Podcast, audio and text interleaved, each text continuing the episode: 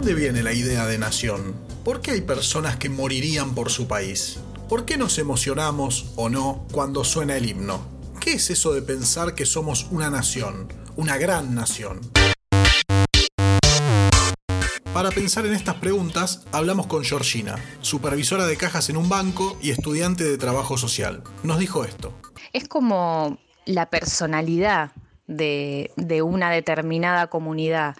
O sea, es como algo más profundo que solamente eh, compartir un territorio, el lenguaje, la religión. Es como el espíritu, digamos, de una determinada comunidad. Además de señalar que el territorio no es suficiente para definir el concepto de nación, fíjense que otras palabras aparecieron. Personalidad o incluso espíritu.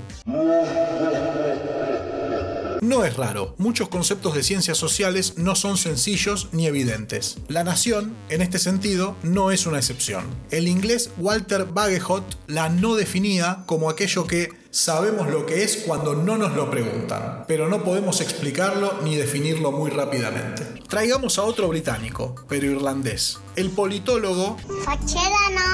El politólogo Benedict Anderson llamó a las naciones comunidades imaginadas. Comunidades porque en su interior somos desiguales, pero pensamos que somos iguales. Es decir, pensamos que un millonario argentino se parece más a nosotros que un kiosquero japonés. Y son imaginadas porque jamás conoceremos de forma directa a la mayoría de nuestros compatriotas. Es a través de la imaginación que nos pensamos como miembros de una comunidad. Escuchemos de nuevo a Georgina. Los miembros, los ciudadanos que la componen, se sienten, tienen la conciencia de pertenecer a esa nación, o sea, tienen el sentimiento de pertenencia. Acá nos acercamos a una definición pragmática de la nación, es decir, a definirla no por características permanentes, como un idioma, o eternas, como el supuesto derecho divino de un pueblo a su territorio, sino contingentes. Una nación es nación porque sus miembros se sienten parte de ella. Esto se acerca a la definición que propone el historiador Eric Hobsbawm.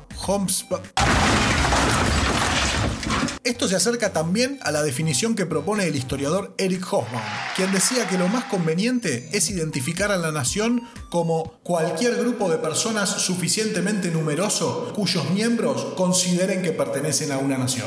Esta renuncia a identificar el concepto a partir de características más o menos estables y definidas era, según este mismo autor, completamente lógica, ya que las naciones son entidades históricamente nuevas, nacientes, cambiantes, que incluso hoy en día distan mucho de ser universales. Es decir, las naciones realmente existentes son muy variables a lo largo del tiempo. ¿Qué significa la palabra Argentina durante el gobierno de Rosas? ¿Y en el primer peronismo? ¿Qué significa esa palabra en el discurso de un genocida como Videla? ¿Y qué significa en la boca de un trabajador que luchaba contra las privatizaciones en los años 90? Pero además, la idea misma de nación es muy reciente a nivel histórico. Los seres humanos hemos vivido en sociedad la mayor parte de nuestra existencia sin pensar ni construir naciones. Por lo tanto, es entendible que no podamos definirla como si podríamos hacerlo, por ejemplo, con la palabra...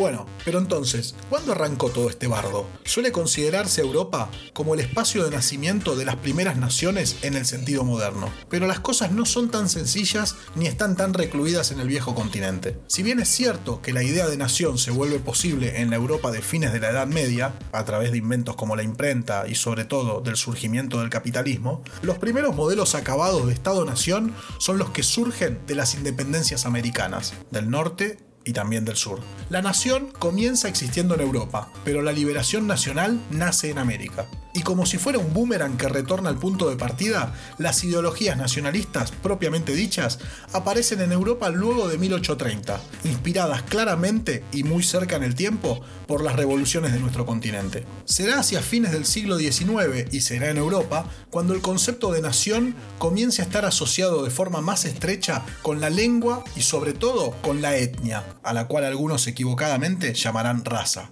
y en los estados-nación ya constituidos se caracterizará por un desplazamiento a la derecha política, que es el que, de hecho, da origen al término nacionalismo. En ese tiempo y lugar, los vínculos entre nacionalismo y racismo se afianzan, producto de migraciones masivas entre países y también como reacción ante el auge de ideologías internacionalistas, como el socialismo, el anarquismo o el comunismo. Esta realidad europea de aquel entonces tendría también su eco en nuestras tierras. ¿Será en la Argentina del llamado granero del mundo, por ejemplo, donde circularán discursos y prácticas racistas cuando no directamente genocidas, contra negros, gauchos e indios. Será también en ese orden conservador que algunos parecen extrañar, en el cual se perseguirá y expulsará del país a muchos migrantes europeos, bajo la supuesta necesidad de defender un no menos supuesto ser nacional. Los motivos eran menos poéticos. Había que deshacerse de los trabajadores que organizaban las primeras huelgas. Sin embargo, esto no fue siempre así. En los orígenes del pensamiento en torno a la nación, tanto en América como en Europa, existieron dos grandes vertientes. Una que pensaba la nación en sentido democrático, muy ligada a las revoluciones de base popular, y otra que la pensaba en clave eminentemente nacionalista. Por otra parte, en el mundo árabe islámico, el despertar del nacionalismo estuvo en muchos casos ligado a ideas de modernización, democracia e independencia de las potencias coloniales. Acercándonos más a nuestros tiempos, tenemos al peruano José Carlos Mariátegui.